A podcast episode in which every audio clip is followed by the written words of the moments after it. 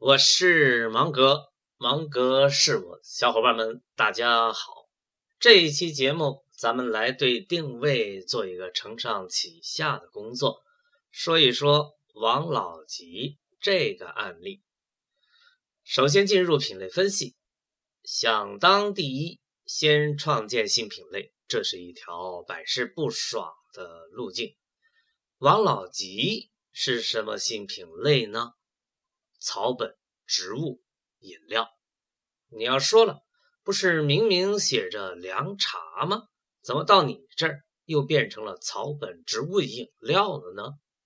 多年以来，广东地区就有喝凉茶的习惯，但在人们的心目中是把它当药饮来对待的，用来治疗上火。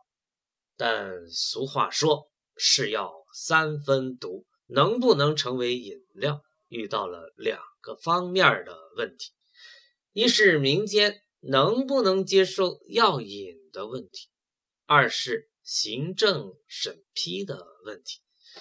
但这并不是王老吉一家遇到的麻烦，类似的中药饮料在中国还有不老少，于是，在品类上就叫做了草本植物饮料。中国特色，中国文化，硬生生的在饮料王国里开辟出了一片新的领地。